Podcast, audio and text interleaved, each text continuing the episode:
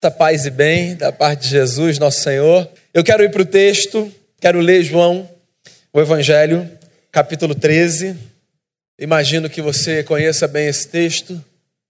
Eu vou ler do verso 1 até o verso 17.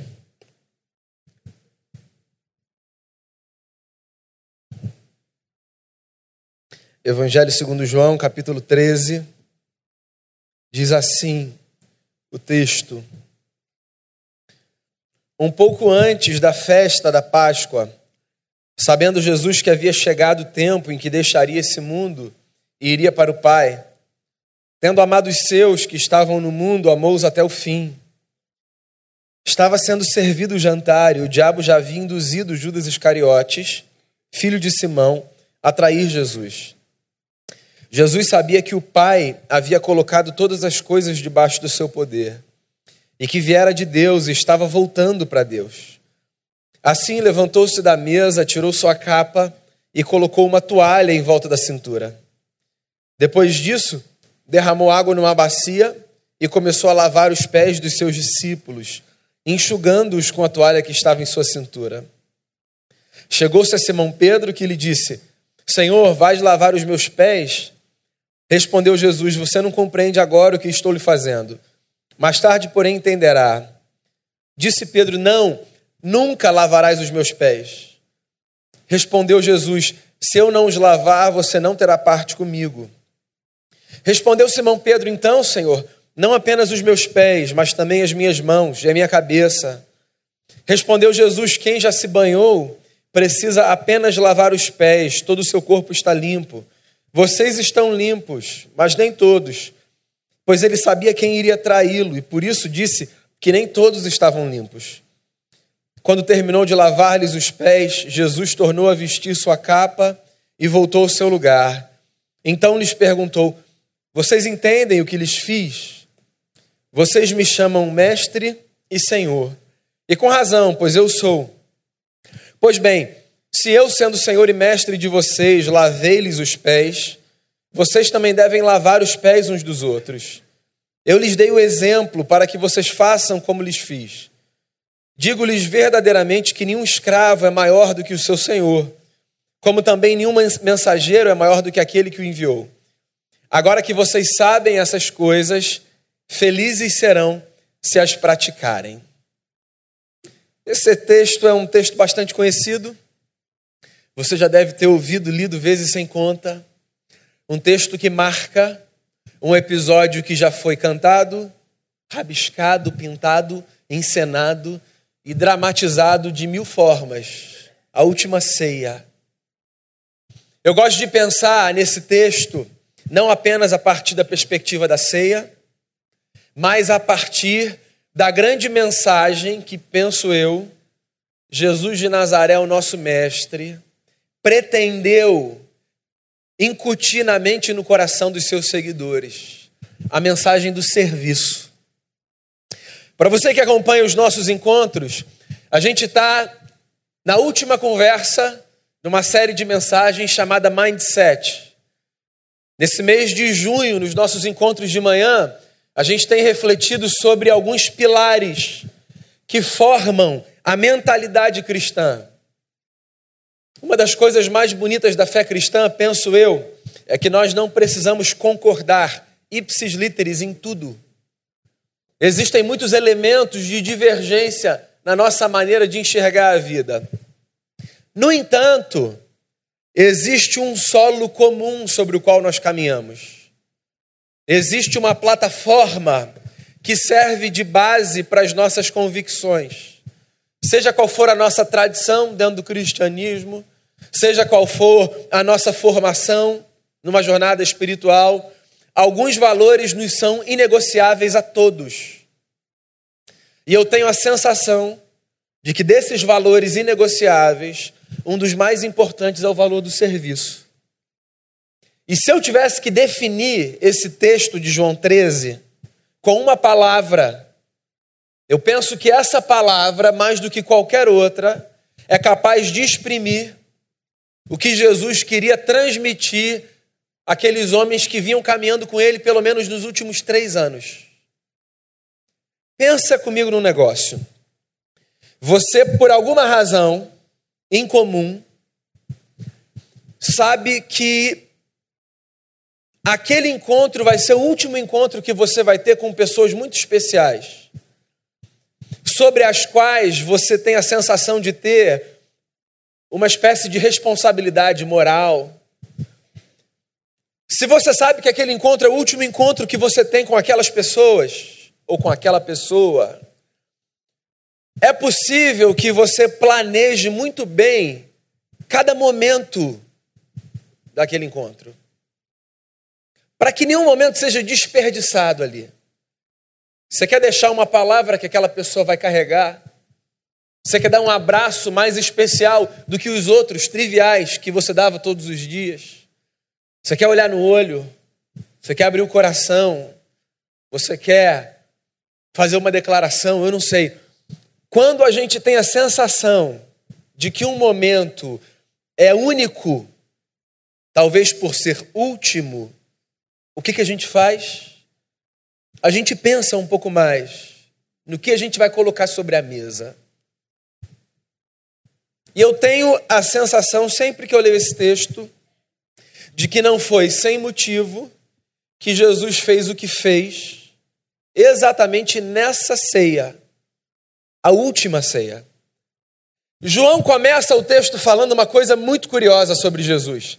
Ele começa o texto dizendo assim: Jesus sabia que a sua hora era chegada.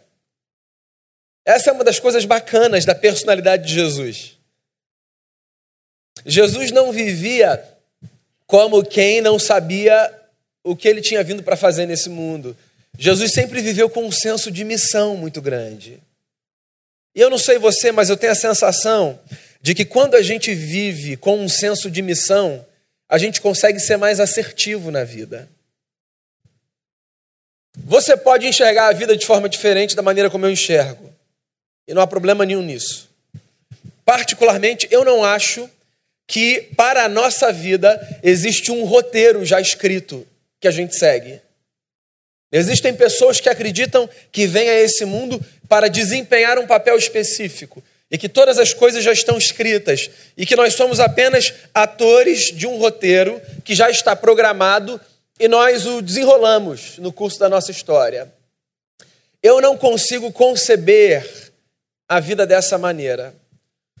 Eu acho que existe sim um grande diretor, o nosso Criador, que conduz a história, que costura a história que conserta vacilos nossos, que nos orienta na nossa caminhada. Mas eu acredito muito a partir das Escrituras que nós somos construtores da nossa jornada. Nós fazemos escolhas, nós seguimos direções. Eu não consigo, por exemplo, acreditar que a nossa vida é como uma espécie de jogo de tabuleiro que a gente tira uma carta, uma espécie de war e diz: ok, a minha missão é conquistar a África e a Europa. Já jogou ó? 24 territórios à sua escolha. Essa era a carta favorita, né? Eu acho que eu acho que missão é um negócio que a gente constrói a partir dos valores que a gente recebe. Não acho que Deus necessariamente vai dizer para a gente: você precisa dar esse passo e virar nesse lugar e parar ali na frente e fazer exatamente isso. Às vezes a gente tem essas sensações, mas tantas outras vezes na vida a gente só é orientado a seguir e escolher e achar o que faz sentido para a gente. Por que, que eu estou dizendo isso? Porque quando eu falo que Jesus tinha muita consciência da sua missão e que a gente deve ter consciência da nossa missão, eu não estou dizendo com isso que eu acredito que o que a gente precisa fazer é descobrir qual é a nossa carta do War. Eu acho que o que a gente precisa é viver como quem encontrou um propósito para a vida, como quem construiu um propósito para a vida.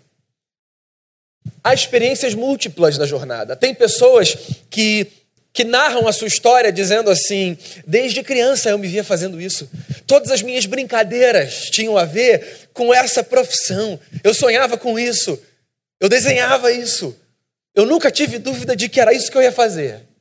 Se a sua história não é essa, você olha para o discurso dessa pessoa e se sente até mal, né? Porque você fala assim para você, mas ainda não sei o que eu quero, não estou tentando descobrir. A vida não dá oportunidade para que todo mundo tenha um sonho de infância a ser trilhado.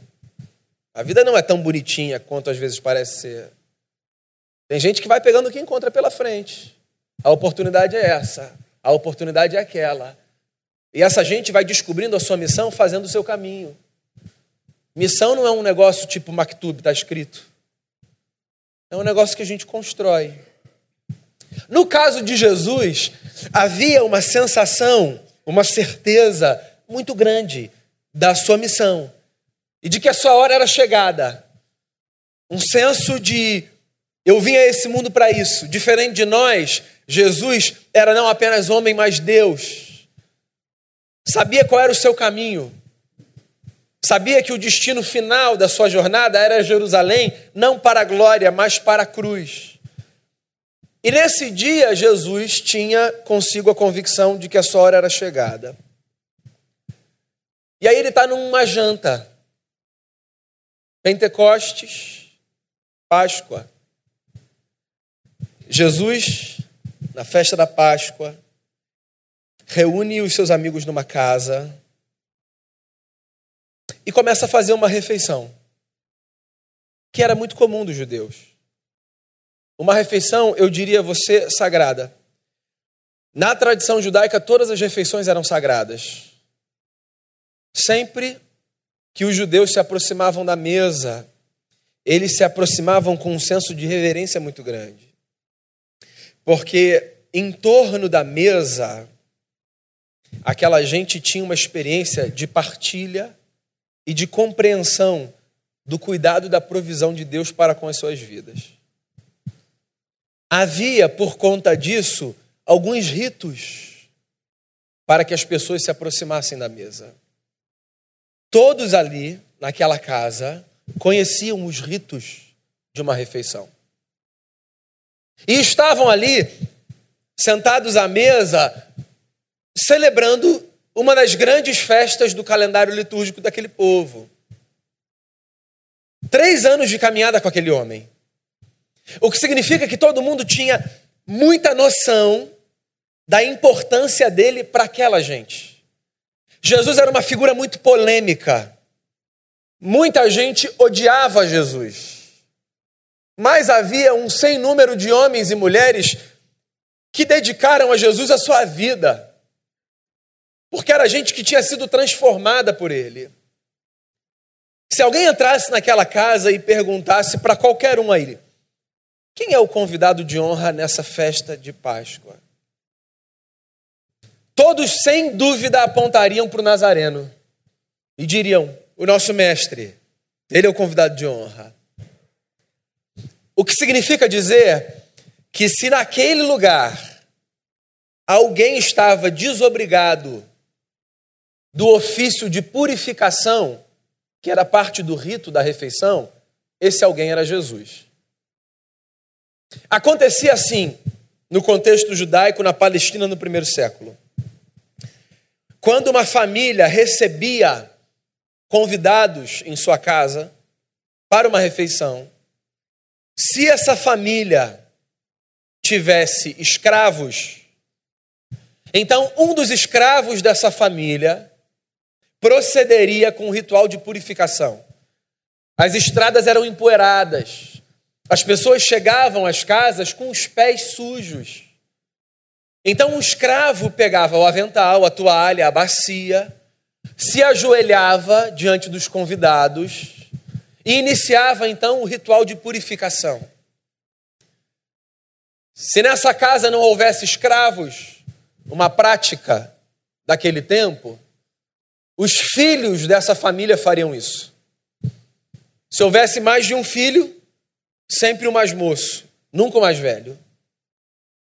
Nunca o anfitrião, nunca o convidado de honra.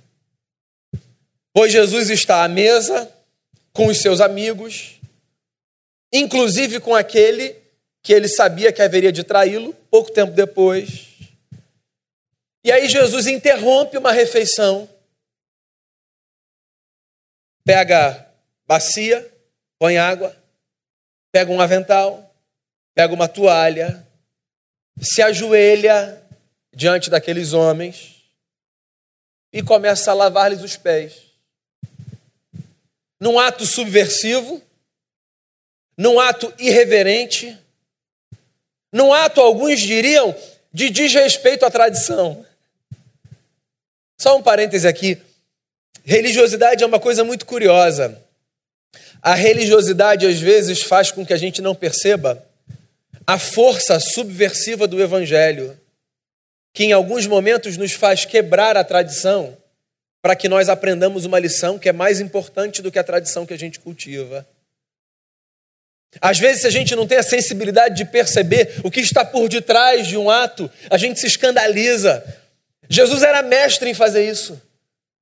Jesus curou no sábado, Jesus fez o bem no sábado, Jesus se permitiu ser tocado por leprosos, Jesus foi tocado por uma mulher que há 12 anos sofria de uma hemorragia e que não devia nem estar no meio do povo, mas fora do arraial.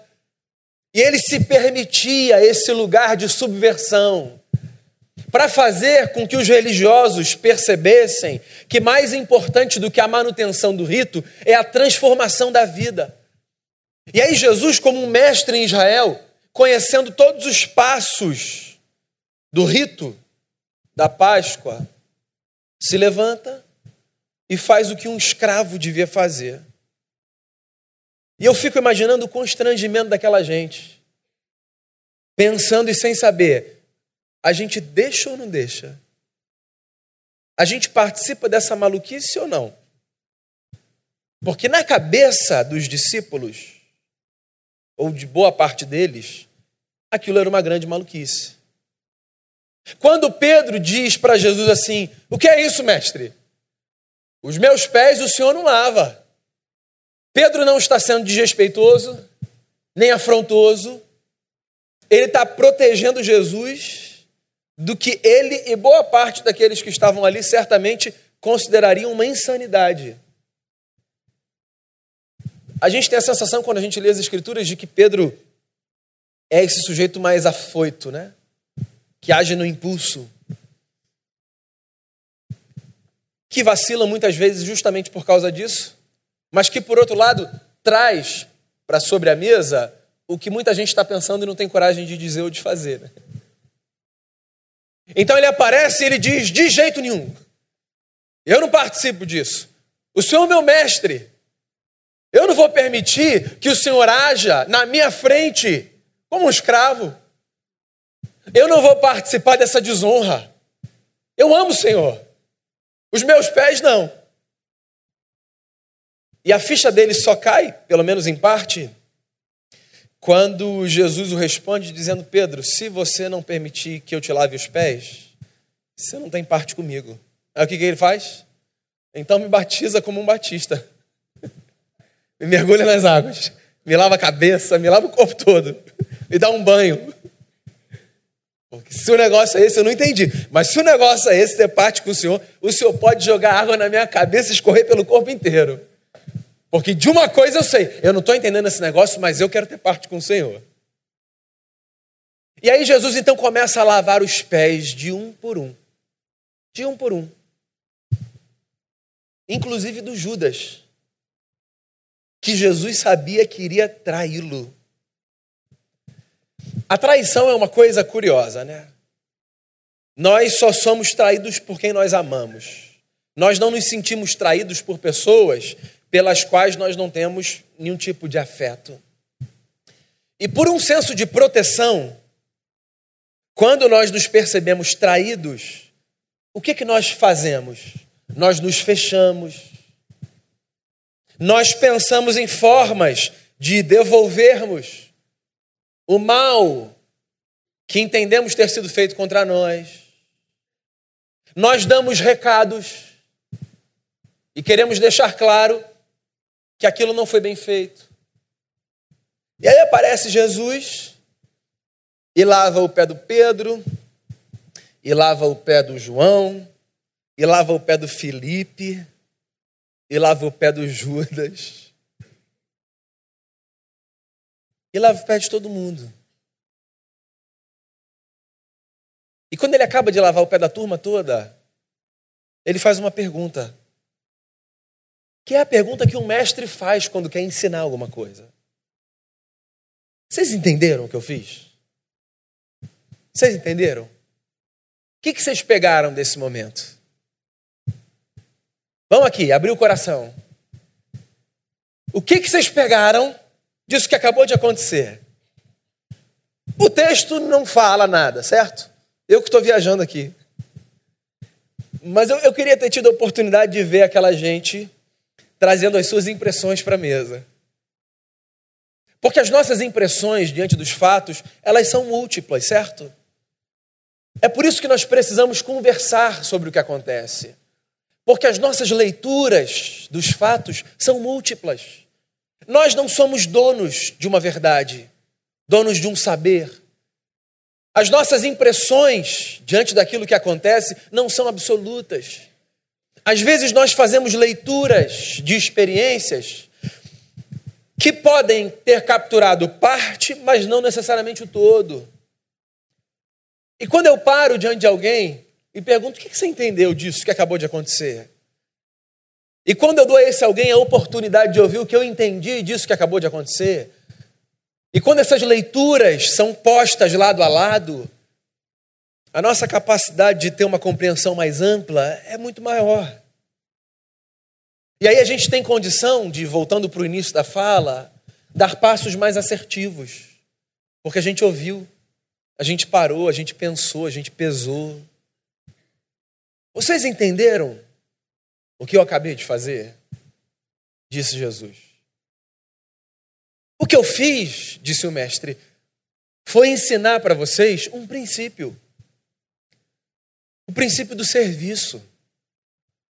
O que eu fiz foi mostrar para vocês que nesse mundo, onde nós quase que nascemos sem precisar ser ensinados, de que bom é ser servido pelos outros, o que eu fiz foi ensinar que num mundo como esse, a glória da história está em servir. Jesus está desconstruindo uma lógica, que é uma lógica natural nossa. A lógica de que as melhores experiências da vida são aquelas nas quais nós somos servidos pelas pessoas. E o que ele está dizendo é que existe muito mais poder, muito mais força, muito mais condição de transformarmos as circunstâncias ao servirmos do que ao sermos servidos. Jesus está deixando uma pauta sobre a mesa. Como alguém que sabe que vai embora, e que os seus discípulos não terão mais fisicamente a sua presença orientando, dando as diretrizes, Jesus está deixando uma pauta sobre a mesa. E o que ele está dizendo é: se vocês querem continuar essa missão que há três anos nós temos desenvolvido, saibam de uma coisa: servir trará mais felicidade para vocês do que ser servido. E aí eu acho que a gente pode deixar a história de dois mil anos de lado e a gente pode vir para o caos da nossa vida, para o nosso dia a dia, para o nosso desejo, que é natural e humano, de sermos contemplados nos nossos desejos, nas nossas necessidades, nos nossos sonhos. Para aquele sonho infantil de que o mundo nos seja um grande Natal e sempre apareça um Papai Noel disposto a trazer presentes e brinquedos que satisfaçam os nossos sonhos e anseios mais profundos. E aí eu acho que a gente pode pensar no desafio que está em no lugar onde estamos, na missão que nós entendemos ser a nossa, na família em que nós vivemos, no lugar em que trabalhamos, na igreja onde congregamos na cidade onde moramos, em não apenas recebermos e sermos servidos, mas em darmos e em servirmos.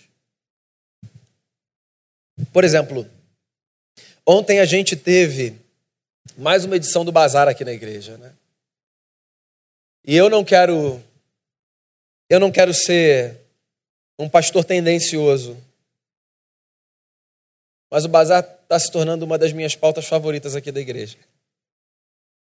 É pecado ter predileção por alguma agenda da igreja? Eu vou falar para você por quê. Porque a cada edição tem mais gente servindo.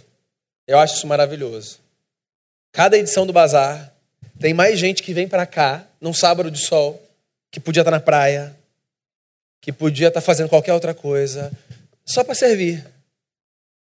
Só para separar roupa, para estar tá no caixa, para ficar na comida, para ficar na porta, para acolher as pessoas. Mais gente. Cada edição, a gente tem mais doação de roupa e de item de casa. Cada edição.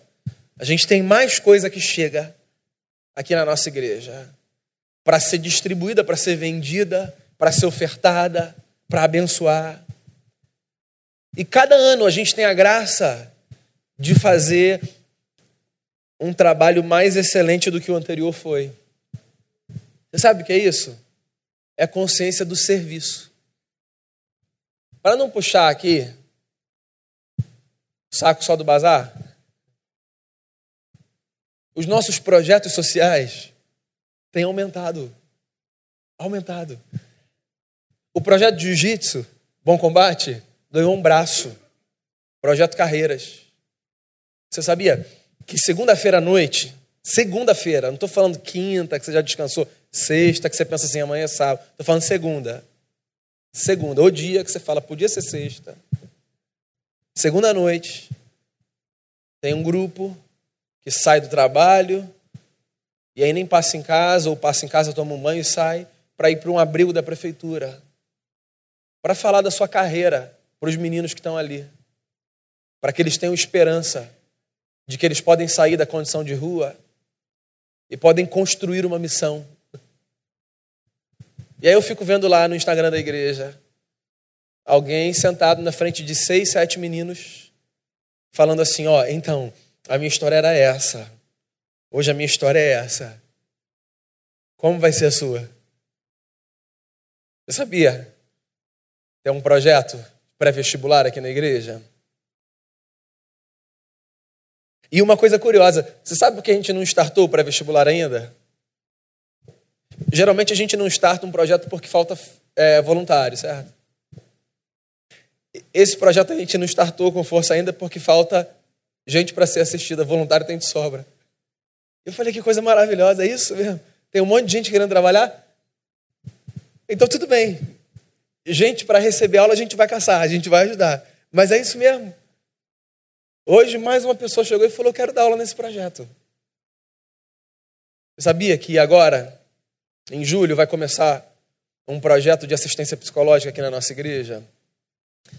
E que profissionais da área estão dispondo parte do seu tempo, que poderiam estar nas suas clínicas, cobrando um valor do mercado e dizendo assim: Eu quero atender gente que não tem condição de arcar com o custo de uma terapia, porque terapia é uma coisa muito cara.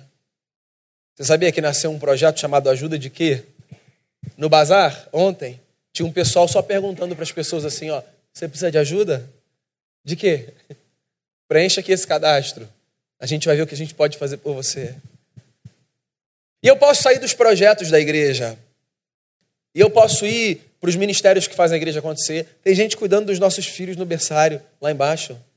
Tem gente sentada passando letra. Tem gente transmitindo. Tem gente que prepara o café. Tem gente que faz uma faxina depois. Tem gente que está lá fora olhando o nosso carro. A igreja é a comunidade que transforma o mundo a partir do serviço. A gente fala muito de ato profético né, no cenário evangélico. E cada tradição vai entender esse discurso a partir de uma forma. Então, tem gente que acha, por exemplo, que ato profético tem a ver com, com dramatização e com encenação de desejos, como, por exemplo, Josué dando volta lá nas muralhas de Jericó e gritando, é, ou coisas do tipo que você encontra com muita frequência no Antigo Testamento. E eu respeito essa leitura de coração.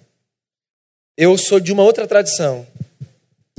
Eu acredito que o maior ato profético que a igreja pode assumir nesse mundo é o ato de, por causa do Evangelho de Jesus e pela força do Espírito Santo, servir a sociedade de uma forma que a sociedade nunca foi servida. Para que quando essa sociedade for servida desse jeito que ela nunca foi servida e perguntar por que, que vocês estão fazendo isso, a igreja diga, porque Jesus de Nazaré mudou a nossa vida. Um dia se ajoelhando diante de amigos, inclusive traidores, para transformar a história deles. Deixa eu fazer uma pergunta para você e com ela eu encerro a minha fala. Por que, que você está aqui hoje de manhã? Por que, que você olhou para o cristianismo e pensou assim: é isso, eu, é isso que eu quero? Você pode encontrar muitas respostas. Eu posso te falar qual é a resposta que mais força ganha dentro de mim? Eu encontrei na tradição cristã um Deus que dispensa os meus serviços verticais, porque diz assim: você não precisa me servir verticalmente para que você seja amado por mim. Olhe para o lado e agora faça pelos outros o que você entendeu que eu, na cruz, no meu filho, fiz por você. Está lá no livro de Gênesis. A história de um pai que foi chamado por Deus para sacrificar o seu filho. Lembra disso? Você já achou essa história uma loucura? A gente acha essa história uma loucura porque a gente não faz parte daquela cultura e daquele tempo. Na cultura do mundo antigo, em muitas religiões, havia uma prática louca, estranha, dantesca aos nossos olhos. Homens, quando queriam a proteção de uma divindade, ofereciam a essa divindade aquilo que tinham de mais precioso, como uma forma de garantir essa proteção. E o que é que um homem tinha de mais precioso naquela cultura e naquele tempo? O seu primogênito. O filho mais velho era o que de mais precioso havia numa casa. Então, homens sacrificavam os seus filhos para obter proteção de uma divindade. E aí um Deus aparece a um homem chamado Abraão e diz: Eu quero seu filho mais velho. Não há escândalo na cabeça de Abraão do ponto de vista do rito religioso, ainda que certamente haja muita dor do ponto de vista da humanidade de um pai que sonhou com um filho e que agora está ouvindo um Deus dizendo: Eu quero esse menino. Mas esse homem vai em obediência, como os homens do seu tempo iam. A história não é louca no pedido. A história é louca na metade. Porque, encurtando uma longa história, quando esse homem está com o seu filho amarrado e com o cutelo estendido para sacrificar o filho da promessa, para garantir proteção desse Deus que o havia chamado, ele ouve uma voz que diz: Abraão, para, não mate seu filho. Dá uma olhada ali, ó. Tem um cordeiro. O que, que Deus está fazendo ali? Isso é um prenúncio de que quem quer caminhar com esse Deus não precisa de sacrifícios para receber a sua proteção. A gente não precisa fazer nada para Ele para que Ele nos abençoe. Foi Ele quem resolveu nos servir. E Ele resolveu nos servir por amor. E agora o que a gente faz não é servi-lo para que Ele nos acolha. Agora o que a gente faz é servi-lo servindo o próximo. Fazendo o que Jesus nos instruiu a fazer. Mudando o mundo não a partir da nossa força, da nossa persuasão, da sabedoria humana. O que a gente faz é acreditar no poder subversivo do serviço. No reino, a gente tem um Senhor, Cristo Jesus. E foi Ele quem disse: Se eu, sendo Senhor e Mestre, fiz, por favor, façam isso, uns para com os outros. A minha oração e a minha expectativa, irmãos e irmãs, é para que até que Cristo volte, a igreja seja, em amor ao seu Senhor, a comunidade do serviço. E que o ato profético mais forte que a gente possa oferecer ao mundo seja aquele que nos pede um avental, uma toalha e uma bacia. Esteja disposto a servir quem está perto de você, e você verá o poder subversivo daquele que um dia veio, hoje nos deixou o seu espírito e um dia voltará. Vamos orar? Vamos cantar uma oração linda. Às vezes a gente queria tanto que algumas coisas acontecessem que a gente se sente enfraquecido na fé quando elas não acontecem. E às vezes o nosso senso de que a gente deve ser servido está tão forte que a gente questiona Deus: o que está acontecendo? Pois saiba que de todas as coisas que a gente precisa, o que a gente mais precisava receber, a gente já recebeu. Ele veio, nos deixou o seu espírito e ele vai voltar. Essa música é uma das músicas mais lindas da enologia cristã. E eu gosto dela inteira. Sobretudo de uma fala. Mas ainda que demore, ou mesmo que pareça, eu não me esqueci de ti. Quando você não for servido, não pense que Deus se esqueceu de você. Vista o avental, bota a toalha no ombro, enche a bacia e sai por aí servindo. É Jesus quem está fazendo isso do seu lado. As Sagradas Escrituras dizem para gente que um dia um homem foi capaz de falar: Eis-me aqui, Senhor. E a oração que nós vamos fazer essa manhã. Serviço tem a ver com a resposta.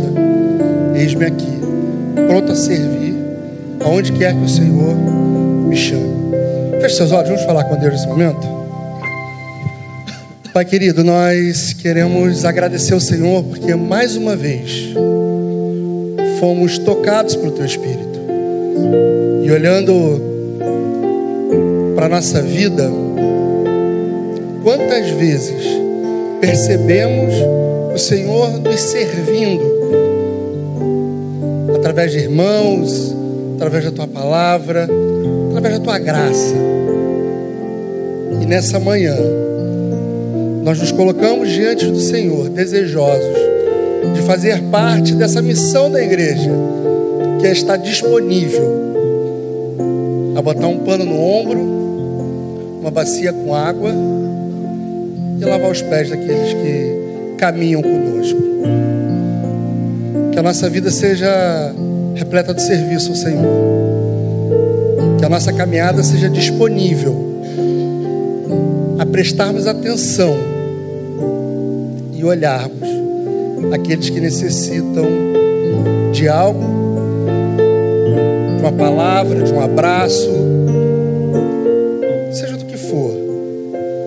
a nossa vida seja, na nossa vida, sejamos prontos a olhar para aqueles que necessitam e disponíveis a servir a eles. A oração que nós fazemos, Senhor. Em nome de Cristo Jesus. Amém e amém.